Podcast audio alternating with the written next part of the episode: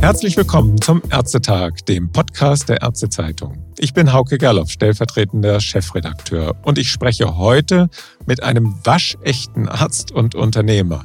Am Telefon begrüße ich Dr. Volker Kielstein, den Gründer der Dr. Med Kielstein Ambulante Medizinische Versorgung GmbH mit Sitz in Erfurt und sage und schreibe insgesamt mit mehr als 30 Standorten. Hallo, Herr Dr. Kielstein. Hallo aus Erfurt. Schönen guten Tag. Ja, Herr Dr. Kielstein, als erstes, ich habe es ja jetzt gerade in der Einführung schon gesagt, die neugierige Frage, fühlen Sie sich eigentlich eher als Arzt oder eher als Unternehmer? Naja, ich muss sagen beides. Ähm, ich bin von Herzensblut gern Arzt. Ich habe sehr, sehr gern Medizin studiert und liebe den Beruf. Ich kann mir keinen schöneren Beruf vorstellen. Aber man ist eben auch ähm, bereits als niedergelassener Arzt mit einer Einzelpraxis schon äh, zum Unternehmertum gezwungen, sozusagen. Und dieser, dieser Zweig, der gehört halt unmittelbar auch zu einer selbstständigen Tätigkeit mit dazu. Und der hat sich natürlich bei mir deutlich weiterentwickelt, über das übliche Maß hinaus vielleicht. Und so ist es heutzutage manchmal ein bisschen schade, wenn ich nicht mehr genügend Zeit finde und ich doch lieber gerne etwas mehr Sprechstunde manchmal machen würde, als ich mhm. äh, derzeit schaffe. Das ist ein kleiner Wermutstropfen, aber auf der anderen Seite ist natürlich auch das Engagement in gesundheitspolitischen Fragen vor allen Dingen und äh, gestalterischen Fragen auch eine ganz tolle Sache und man ist ja unmittelbar in der Medizin in den Prozessen damit drin und mit beteiligt so dass mir diese Art von Tätigkeit, diese managende Tätigkeit in der Medizin auch sehr viel Spaß macht. Mhm. Vielleicht gleich zur Orientierung unserer Hörer. Sie sind ja gestartet 2007 gleich mit ja. dem Vertragsarztrechtsänderungsgesetz als Hausarzt in einer überörtlichen Berufsausübungsgemeinschaft. Und heute, genau. Heute sieht es ein bisschen anders aus, nicht? Ja, ähm, das war alles so nicht geplant. Ich bin eben damals angetreten. Äh, die äh, Überlegung war einfach die, die Praxis meiner Mutter, die sehr erfolgreich viele Jahre engagiert als Hausärztin tätig war in Jena, diese hausärztliche Praxis weiterzuführen ähm, und ja, nicht mehr, nicht weniger. Das war die Ausgangslage. Und es gab aber damals schon auch gewisse Randbedingungen. Der Nachwuchsmangel bei den allgemeinen Ärzten machte sich deutlich. Andere Schwierigkeiten, die auftraten. Und ich war auch so ein Mensch, der eigentlich nicht gerne als Einzelkämpfer in der Einzelpraxis arbeitet, sondern ich habe immer schon die ärztliche Teamarbeit gesucht und habe mir in dieser Konstellation überlegt, was kann man gestalterisch machen mit den neuen Möglichkeiten des damals neu erschienenen Vertragsarztrechtsänderungsgesetzes und bin dann tollkühn sozusagen gleich am 1.1.2007 an den Start gegangen mit einer überörtlichen Gemeinschaftspraxis zusammen mit meiner Mutter. Das war zu sagen der Einstieg in meine Selbstständigkeit und damit auch der Beginn für das, was jetzt daraus geworden ist. Wir sind jetzt ein mittlerweile MVZ natürlich mit über 30 Standorten in Thüringen und Sachsen-Anhalt und mittlerweile über 100 Ärzten, fast 500 Mitarbeitern, eine große Flächenstruktur, aber überwiegend im hausärztlichen Bereich nach wie vor natürlich tätig als Versorgung, Grundversorgung des Versorgungszentrums sozusagen. Mhm. Zuletzt gab es ja Schlagzeilen über das MVZ Kielstein und das ist natürlich auch der Anlass dafür, dass wir heute ja. miteinander sprechen. Ähm, das MVZ Kielstein sei von der Investorengruppe Triton übernommen worden, hieß es. Als neuer Träger der MVZ oder des MVZs fungiere jetzt das Belegkrankenhaus Berlin, Klinik Schöneberg. Dann habe ich gehört, so ganz übernommen sind Sie wohl dann doch nicht. Wollen Sie kurz zusammenfassen, welche Schritte Sie tatsächlich über, unternommen haben? Ja, also äh, Ausgangslage ist, war die Konstellation, dass bisher das MVZ so gestaltet war, dass ich äh, mit einer eigenen Niederlassung sozusagen als Träger fungiert habe. Durch die eigene Niederlassung hing natürlich die ganz all die Jahre die, diese große Struktur an meiner persönlichen beruflichen Existenz mit einer Einzelpraxis sozusagen. Und in dem Moment, wo da irgendwas passiert, es kann gesundheitlich was passieren oder andere Dinge, aber auch im Rentenalter vielleicht, wenn auch mal die Unternehmensnachfolgefrage sich stellt und äh, die oder die eigene Praxistätigkeit mal beendet werden muss, immer dann kommt man natürlich in eine völlig instabile Phase. Ähm, weil, weil der Träger wegfällt. Und aus diesem Grunde sind wir eigentlich schon seit vielen Jahren auf der Suche gewesen nach einer stabileren Trägerschaft. Und das ist eben die Trägerschaft, die klassische Trägerschaft durch ein Krankenhaus. Mhm. Und ein Krankenhaus selber zu erwerben, ist nun wahrlich nicht ganz einfach. Das ist ein schwieriges Umfeld. Und es sind natürlich viele Mitbewerber da und es geht um sehr viel Geld. Und meistens findet man eben nur defizitäre Häuser, wenn überhaupt, und, und, und kleinere Häuser. Und das kostet natürlich auch alles sehr, sehr viel Geld. Und in dem Zusammenhang sind wir dann an die, die Überlegung herangekommen, dass wir gesagt haben, ja, wir wollen unsere Struktur auf solide Beine stellen, wir wollen sie zukunftsfest machen, wir wollen es auch loslösen von, von meiner eigenen Person als Gründer sozusagen und da kam dann eben die, die Variante ins Spiel, dass man das zusammen mit einem Investor macht um eben einerseits den Krankenhauserwerb sozusagen zu gestalten und zum anderen auch um das weitere Unternehmenswachstum mitzugestalten. Und so haben wir ein, die, die Triton als Investorgruppe mit an Bord genommen. Aber ich habe, äh, die haben mich nicht komplett übernommen, sondern es ist eine gemeinschaftliche Zusammenarbeit zusammen mit dem Krankenhaus Berlin-Schöneberg. Und wiederum hat der Investor auch noch weitere Strukturen mit eingebracht, zum Beispiel auch eine kardiologische äh, Strecke, die mit zu uns gehört. Und ich bin jetzt eben Geschäftsführer nicht nur von der ambulanten medizinischen Versorgung, die ich bisher war, sondern auch von dem Krankenhaus in Schöneberg und der ganz großen Gruppe oben drüber. Also es ist ein gemeinsames Werk zusammen mit Investoren, um die Unternehmensentwicklung nach vorn zu bringen. Mhm.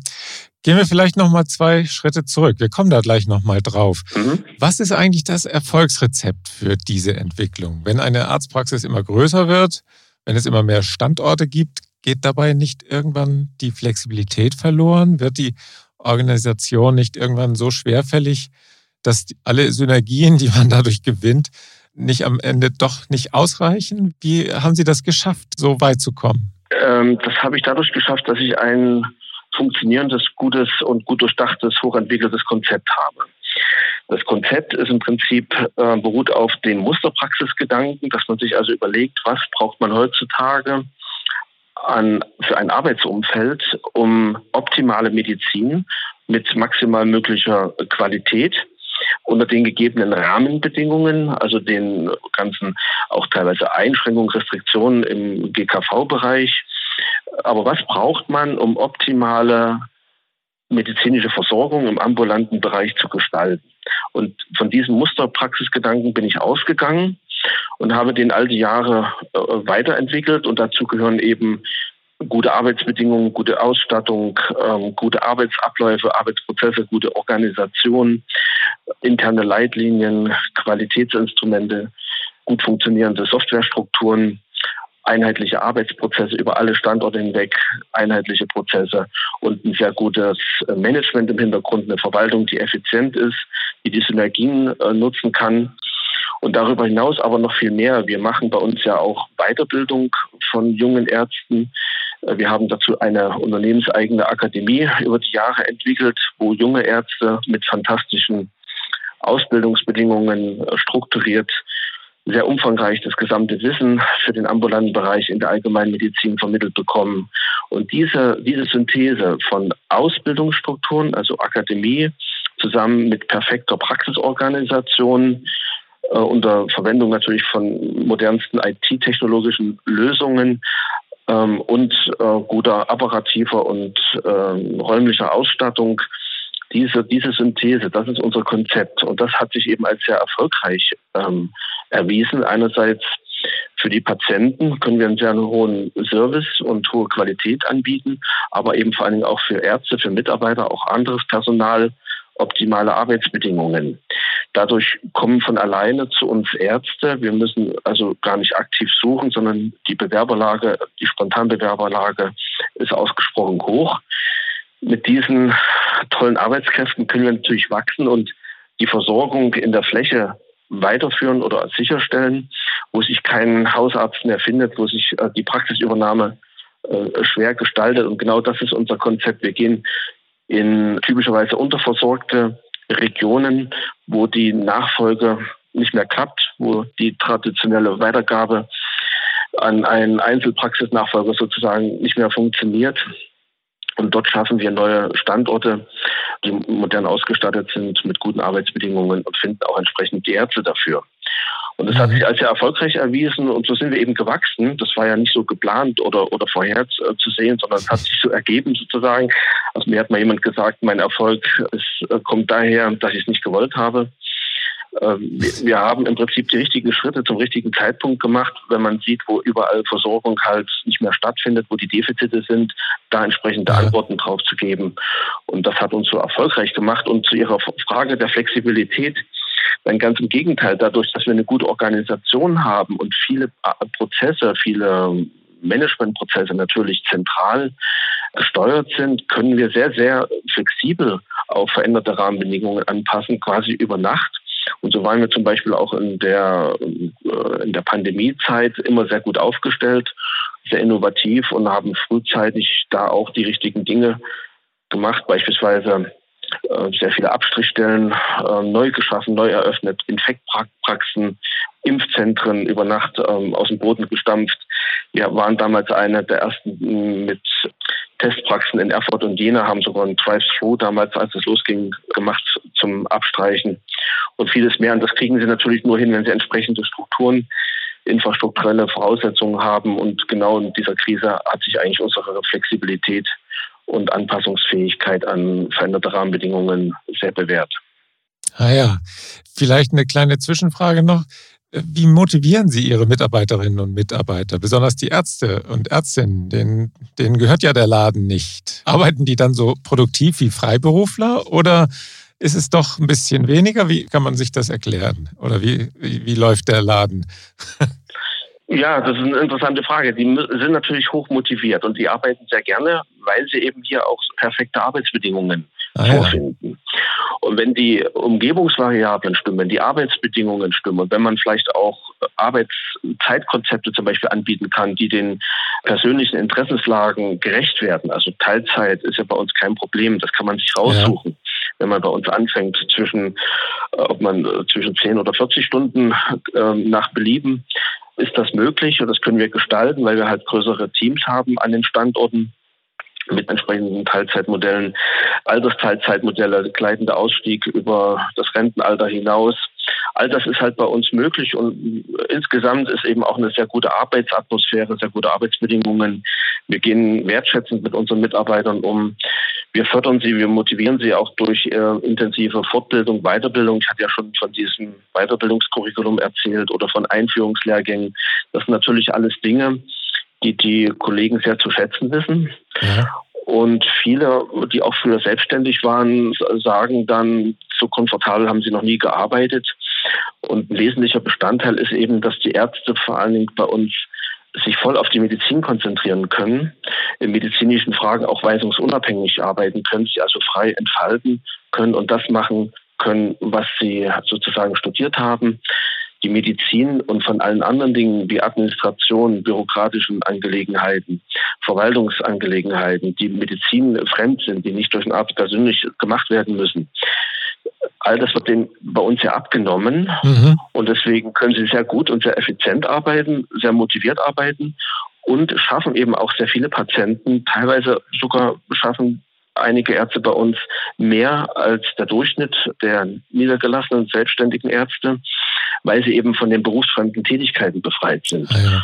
Und so gibt es also viele Ärzte, die über den Fachgruppendurchschnitt von der Scheinzahl drüber liegen und schaffen das sogar mit einer 38-Stunden-Woche. Mhm. Ja. Na denn, also äh, das ist ja schon sehr spannend, denn da kommen wir auch zu einem Punkt, äh, man hört es ja immer wieder, dass Ärzte, auch gerade auch teilweise auch äh, Funktionäre, die behaupten, ein MVZ könne sich kaum rechnen, allein deshalb, weil die zusätzlichen Management- und Bürokräfte, haben Sie ja eben auch beschrieben, die nehmen ja den Ärzten dann die Arbeit ab, weil diese Bürokräfte und Managementkräfte aus den Honoraren nicht finanziert werden könnten. Herr Dr. Kielstein, wie machen Sie aus, äh, aus 1 plus 1 gleich 3? wäre jetzt die Frage. Naja, Sie müssen so rangehen, wenn man als Einzelarzt tätig ist. Und ich kenne ja auch die ganze Metamorphose von der Praxis Einzeltätigkeit hin zu einer Verwaltungsstruktur. Als Einzelarzt machen Sie ja die Verwaltung, die Administration auch innerhalb Ihrer Zeit, mhm. also mit dem Honorar, was Ihnen zur Verfügung steht. Typischerweise verbringen sie aber als niedergelassener Einzelkämpfer weit mehr als 40 Stunden in ihrer Praxis, oft 50, 60 oder noch mehr Stunden. Und für diese vielen, für diesen hohen Einsatz bekommen sie entsprechend hohes Honorar. Im MVZ müssen natürlich die Verwaltungskräfte da sozusagen finanziert werden aus den Einnahmen, die die Ärzte generieren. Und das sind die Einnahmen, die sie in einer geregelten Arbeitszeit, also zum Beispiel 38-Stunden-Woche oder 30-Stunden-Woche, eben einnehmen. Ja. Aber dadurch, dass man eine Arbeitsteilung macht, dass der Arzt eben wirklich Medizin macht und sich auf die Patientenversorgung konzentriert, ist ja der Arzt für sich auch als teuerste Arbeitskraft sozusagen in, in der ganzen Kette eben genau auf das fokussiert, was er machen muss. Und die Verwaltungskräfte unterstützen ihn, dass er möglichst seine Zeit am Patienten zur Verfügung stellen kann und entsprechend auch viele Patienten versorgen kann. Und dann funktioniert das Ganze. Mhm. Das braucht aber eine strenge Disziplin, das braucht also eine sehr, sehr gute Versorgung, eine sehr gute ähm, Organisation der Arbeit, äh, effiziente Strukturen, effiziente Verwaltung. Da muss man schon sehr genau schauen und aufpassen, dass man das mit Augenmaß und richtig dimensioniert betreibt. Und das ist auch oft der Fehler, den eben viele andere MVZs äh, teilweise passiert, dass man sehr hohe Overhead-Kosten hat, sehr hohen Verwaltungsaufwand betreibt, mhm. für relativ wenig Produktivität in der medizinischen Versorgung. Das ist eben ein ausgeklügeltes System und das, da muss man Kenner der Szene sein, sonst kriegt man das nicht hin. Das muss man ganz klar sagen. Mhm. Da habe ich natürlich einen Heimvorteil, dadurch, dass ich eben selber niedergelassen war und die Strukturen von klein auf kenne. Mhm. Kommen wir jetzt zu dem Schritt, den Sie ja vor kurzem umgesetzt haben, die Beteiligung der Investorengruppe Triton. Mhm. Sie wissen ja. ja. dass Investoren im Gesundheitswesen bei Ärzten durchaus, ja, sagen wir mal, argumentativ einen schweren Stand haben. Ja. Das heißt ja immer wieder, die Gewinne, die herausgezogen werden, gingen dem Gesundheitswesen verloren. Wieso also ein Investor? Sie hätten auch eine Genossenschaft aus Ihrem Unternehmen machen können, wenn ich jetzt mal das so unbedarft fragen darf. Ich stelle mal die Frage Genossenschaft kurz zurück, äh, weil das ist ein spezieller Punkt, interessanter Punkt, über den ich auch nachgedacht habe. Zunächst mal zu den Investoren, zu diesem Thema. Natürlich ist das ein Reizthema und das schlägt hohe Wellen immer wieder, wenn man eben wahrnimmt, dass medizinische Versorgung, wo ja auch eine starke Wissensasymmetrie in dem Beruf besteht, wo man genau weiß, dass wenn dort kommerzielle Ziele den medizinischen Interessen vorangestellt werden, äh, dort eben auch vieles schieflaufen kann, ist das natürlich ein, ein sehr rundes und, und äh, ein großes Reizthema.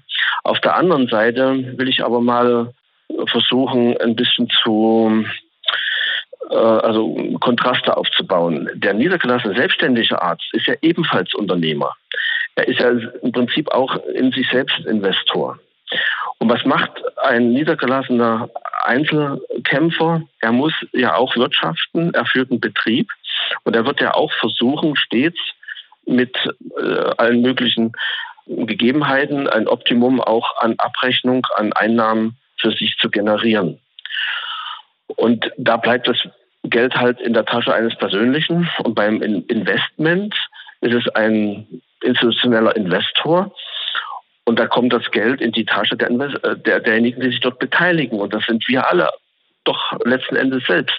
Wir investieren doch unser eigenes Geld, jeder, der Vermögen aufbaut, der Geld anlegt, über Investoren, mhm. auch typischerweise in andere Firmen und profitieren von äh, gut geführten Unternehmen und deren Erlöse so dass ich diese Diskussion nicht ganz nachvollziehen kann. Im Gegenteil, ich äh, sehe, und das sehen wir sehr häufig auch bei Praxisübernahmen, dass eben gerade wenn in einer Hand die Interesse liegt, Geld zu verdienen und ähm, Arztpraxis zu betreiben, da sehr, sehr viel, ähm, viel, viel mehr eigentlich schief läuft und teilweise Auswüchse und Blüten treibt. Sie wissen, wovon ich rede. Es gibt leider viele schwarze Schafe, auch unter den Niedergelassenen, die in erster Linie versuchen, Geld zu erwirtschaften und erst in zweiter Linie Medizin machen. Ich will das nicht über einen Kamm schärfen. Es gibt natürlich äh, überwiegende Zahl sind exzellente Ärzte, die eine klasse Medizin machen. Aber es gibt dort eben genauso Blüten in den Niedergelassenen, wo eben durch Fehlanreize eben versucht wird, äh, Geld zu äh, generieren. Und im MVZ, in, in, den institutionellen Strukturen, ist ja genau diese Problematik eigentlich aufgehoben. Die Ärzte bei uns bekommen ein, ein festes Gehalt und da gibt es keine Fehlanreize. Es hat keiner der angestellten Ärzte in irgendeiner Form Interesse an medizinischer Leistung, an Diagnostik, an Therapie, nur um damit Geld zu verdienen, weil die, der Verdienst ist abgekoppelt von der medizinischen Leistung. Und damit sind diese Fehlanreize im MVZ typischerweise aufgehoben. Und gerade wir achten auch darauf, dass äh, dort die ethischen, moralischen Kodexes äh, sehr hoch angesiedelt sind. Wir haben zum Beispiel bei uns seit jeher Pharmareferentenverbot. Wir haben keine Zusammenarbeit mit anderen ähm, Strukturen, um Geld zu verdienen sondern die Ärzte sind bei uns mit einer festen Vergütung sozusagen vom Leistungsgeschehen abgekoppelt. Mhm. Sodass man hier eigentlich überhaupt nicht davon sprechen kann, dass äh, da Gefahren bestehen. Und es ist vielmehr, man muss danach gucken, was, was will der Investor erreichen. Und unser Konzept ist es ja, wir wollen eine äh, hohe Qualität. Unser, unser Ziel geht auf eine hohe medizinische Behandlungsqualität und zum Zweiten eben auf Schließen von Versorgungslücken, also insbesondere in strukturschwachen Gebieten, dort Praxen weiter zu betreiben, wo sich das klassische Modell mit der Einzelpraxis nicht mehr finden lässt. Ja. Und da leisten wir, denke ich, einen sehr, sehr wertvollen gesamtgesellschaftlichen Beitrag. Und das ist unser gemeinsames Konzept mit dem Investor zusammen, dass wir uns eben für Qualität und für Versorgung einsetzen und somit eben einen wertvollen Bestandteil innerhalb der Gesundheitsstrukturen leisten. Und da sehe ich eigentlich nichts Verwerfliches dran. Und die Alternative, die Genossenschaft, wäre das nicht doch auch eine Möglichkeit gewesen? Gerade wenn Sie so viele Ärzte haben, die könnten doch auch die anderen Mitarbeiter könnten sich ja theoretisch beteiligen, oder? Ja, so einfach ist das eben leider nicht. Nur, ah ja. nur theoretisch. Leider ist das Vertragsarztgesetz derzeit in meinen Augen unzulänglich ausgestaltet. Zum Beispiel können die Ärzte, die, die angestellt sind äh, im MVZ, die haben ja keine äh, Gründungsberechtigung. Die können sich also nicht an dem MVZ beteiligen. Ah, das stimmt, ja. In meinen Augen ein ganz großer Nachteil. Die äh, ganze Entwicklung, die hier, die auch ich letztendlich gegangen bin, über den Träger als Krankenhaus, ist ja eigentlich der Tatsache geschuldet, dass das Vertragsgesetz doch da einige Lücken aufweist. Ich habe da auch in der Vergangenheit immer wieder an entsprechende berufspolitische Gremien appelliert, das zu ändern. Denn äh, ein Krankenhaus als Träger ist um vieles besser gestellt als der niedergelassene Arzt als Träger. Hier herrschen keine gleich langen Spieße sozusagen. Und mhm. das ist eigentlich der, der, eigentliche Grund äh, des Übels, dass man die niedergelassenen Ärzte äh, nicht gleichermaßen behandelt wie Krankenhäuser. Da gibt es zum Beispiel die ähm, persönliche Verpflichtungserklärung gegenüber den KV. Ja. Als Niedergelassener, wenn ich ein MVZ gründe, hafte ich mit meinem gesamten Privatvermögen, meine Familie über den Todesfall hinaus vollumfänglich für alles, was schieflaufen kann in einer größeren Struktur. Bei einem Krankenhaus ist das nur die GmbH und da ist ein Geschäftsführer und der haftet nicht persönlich. Ja, das ist also ein absoluter Missstand, der eigentlich dringend überarbeitet werden müsste. Und genauso ist es eben auch nicht möglich, dass die Ärzte, die angestellt im MVZ arbeiten, sich an dem, an dieser Struktur beteiligen können, im Sinne eines Genossenschaftsmodells. Hier sind also viele Dinge nicht gut geregelt die letzten Endes dann eben dazu führen, dass man gezwungen ist, eine Trägerschaft über ein Krankenhaus einzugehen, diesen Schritt, den wir eben jetzt gemacht haben. Mhm. Wir haben da bewusst auch ein Krankenhaus genommen, was weit weg ist, dass man hier nicht den Vorwurf unterstellen kann, wir würden dort Zuweisungen praktizieren und darüber versuchen, Geld zu verdienen. Ja, das ist also in unserer Konsultation überhaupt nicht der Fall. Es ist ein Belegkrankenhaus, ein chirurgisches ganz anderer Geschäftszweig sitzt in Berlin, ist weit weg von unseren Zentren. Und wir haben eben dieses Krankenhaus sozusagen nur als Träger einziehen müssen, sozusagen aufgrund der gesetzlichen Rahmenbedingungen, damit wir hier eine stabile Struktur mhm. hinbekommen. Wie sehen denn jetzt die Mehrheitsverhältnisse aus bei Ihnen? Dazu möchte ich mich nicht äußern, aber sie sind so gestaltet, dass für alle Seiten eine befriedigende Lösung da ist und insgesamt eine hohe Stabilität. Ja gegeben ist. Und noch eine Frage vielleicht. Manchmal wird ja MVZ in Investorenhand vorgeworfen, bei der Auswahl der Patienten so eine Art Rosinenpickerei zu betreiben. Die schweren Fälle werden gerne in eine andere Richtung gelenkt. Das ist natürlich bei Ihren Standorten, wenn Sie jetzt irgendwo in unterversorgten Gebieten äh, sind, relativ schwer zu machen. Aber die Frage will ich trotzdem stellen. Ja, das ist absurd. Also das ist überhaupt nicht unser Konzept, sondern und dafür stehe ich ja auch persönlich. Wir setzen uns für eine optimale, leitliniengerechte, evidenzbasierte medizinische Versorgung ein. Wir behandeln alle Patienten gleich, unabhängig von ihrer Herkunft, übrigens auch unabhängig von ihrem versicherten Status. Bei uns werden alle Patienten, auch die gesetzlich Versicherten wie Privatpatienten sozusagen behandelt. Und rein aus medizinischen Gesichtspunkten, wir nehmen alle Patienten auf, die zu uns kommen. Es wird bei uns niemand weggeschickt, niemand abgewiesen. Wird natürlich um gar keinen Fall irgendeine Selektion betrieben. Das wäre geradezu absurd. Sondern äh, dafür stehe ich auch persönlich mit meinem Namen. Es geht um eine maximal optimale medizinische Versorgung und da zählen ausschließlich medizinische Gesichtspunkte und das sind eben aktuelle Leitlinien, gerechte Erkenntnisse und das ist das, was uns treibt. Und das ist auch das gleiche Konzept, was unser Investor mit uns verfolgt, ist die gleiche Schiene, mhm. die, die ich auch prägend natürlich mitgestalte. Und wir wissen alle ganz genau, dass man letzten Endes am Markt sich nur behaupten kann, wenn man äh, mit guter Qualität dasteht. Das ist in allen anderen Branchen auch immer wieder der Fall. Und äh, wir werden Teufel tun, da irgendetwas Gestalterisches zu machen. Das fällt irgendwann ohnehin nur auf die Füße. Nein, ganz im Gegenteil. Wir wollen also wirklich eine sehr hochwertige Qualität, vor allen Dingen auch in ländliche Bereiche, dort wo die medizinische Versorgung nicht mehr richtig aufrechterhalten werden konnte, bringen. Und ich glaube, da sind wir für die Zukunft genau richtig aufgestellt. Es wäre auch übrigens, wenn Sie mit solchen Konzepten, wenn Sie sowas versuchen zu fahren, das würden ja auch die angestellten äh, Ärzte merken, die angestellten Mitarbeiter, mhm. letztendlich auch die Patienten. Und das, ich glaube, das würde dann irgendwann nach hinten losgehen. Das äh, fände ich verwerflich ohnehin. Ja, mhm. okay. Ähm, wo geht denn jetzt die Reise hin? Durch die Beteiligung der Triton-Gruppe sollte ja zumindest Kapital auch für eine weitere Expansion vorhanden sein. Wird es jetzt bald MVZ Kielstein Standorte in weiteren Bundesländern, vielleicht sogar in ganz Deutschland geben? Ich meine, die Versorgung in Schleswig-Holstein ist auch nicht überall optimal, da komme ich her. ja, genau, das ist unser Ziel. Mit dem Investor haben wir natürlich auch sehr viel äh, Unterstützung, sehr viel Engagement, vor allen Dingen auch ähm, in, in den strukturellen Weiterentwicklungen des Unternehmens mit fantastischen neuen Möglichkeiten, ganz großartigen äh, Netzen. Und unser gemeinsames Ziel ist eben das Erfolgskonzept, was ich hier im Kleinen in Thüringen auf die Beine gestellt habe, was sich bewährt hat, was gut ankommt, äh, was sich als zukunftsweisend und stabil ähm, herausgestellt hat, dass wir dieses tolle Konzept eben überall da anbieten können, wo es gebraucht wird. Also mhm. wie Sie schon gesagt haben, vielleicht auch in Holstein, wenn dort Probleme in der Versorgung auftreten. Da wollen wir uns gerne engagieren. Wir wollen keine Konkurrenz aufmachen.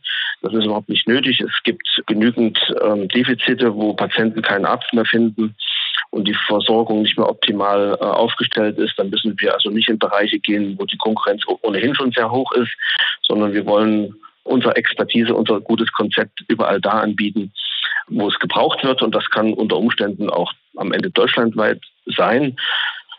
Wir konzentrieren uns aber auch auf entsprechende Regionen, wo eben der, der Bedarf besonders hoch ist. Wir können auch nur einen Schritt nach dem anderen machen und wollen auch mit Augenmaß wachsen wie ich das auch all die Jahre gemacht habe, nicht überhitzt wachsen, sondern mit Augenmaß. Und wir wollen vor allen Dingen auch unsere inneren Werte weiter vertiefen. Wir wollen unser Konzept weiter ausbauen. Wir wollen ähm, moderne digitale Versorgungsstrukturen ähm, mit äh, weiter integrieren, wie beispielsweise Videosprechstundenangebote, andere digitale Angebote für die Patienten. wir wollen den Service weiter verbessern, die Wartezeiten weiter verkürzen. Wir investieren also auch in die Bestandsstandorte äh, weiterhin sehr intensiv, um da eben auch die, die qualitativen Rahmenbedingungen sozusagen äh, voranzubringen. Also ein internes deutliches internes Wachstum, aber auch ein Wachstum in, in die Fläche ist gemeinsam mit unserem Investor das Ziel. Mhm. Sie sind ja jetzt nicht der einzige große MVZ-Betreiber in Deutschland. Es gibt auch noch ja. andere Modelle. Wie groß ist eigentlich die Konkurrenz ja. in diesem Bereich und jetzt in die andere Richtung geschaut? Welche Rolle werden eigentlich die kleinen BAG und Einzelpraxen in Zukunft noch spielen? Was glauben Sie? Ja gut, also es gibt überall ähm, innovative und äh, tolle Konzepte und auch sehr erfolgreiche äh, MVZ-Betreiber. Typischerweise sind das auch diejenigen, die selber niedergelassen waren, die also oder selbst Ärzte sind, die aus dem Bereich, aus der Branche unmittelbar hervorkommen. Da gibt es sicherlich den einen oder anderen, der auch sehr erfolgreich ist. Es gibt in Deutschland auch viele Tankstellen äh, verschiedener Marken, verschiedene Hersteller. Es gibt verschiedene Autos, verschiedene Hersteller. Die sind alle sehr, sehr gut.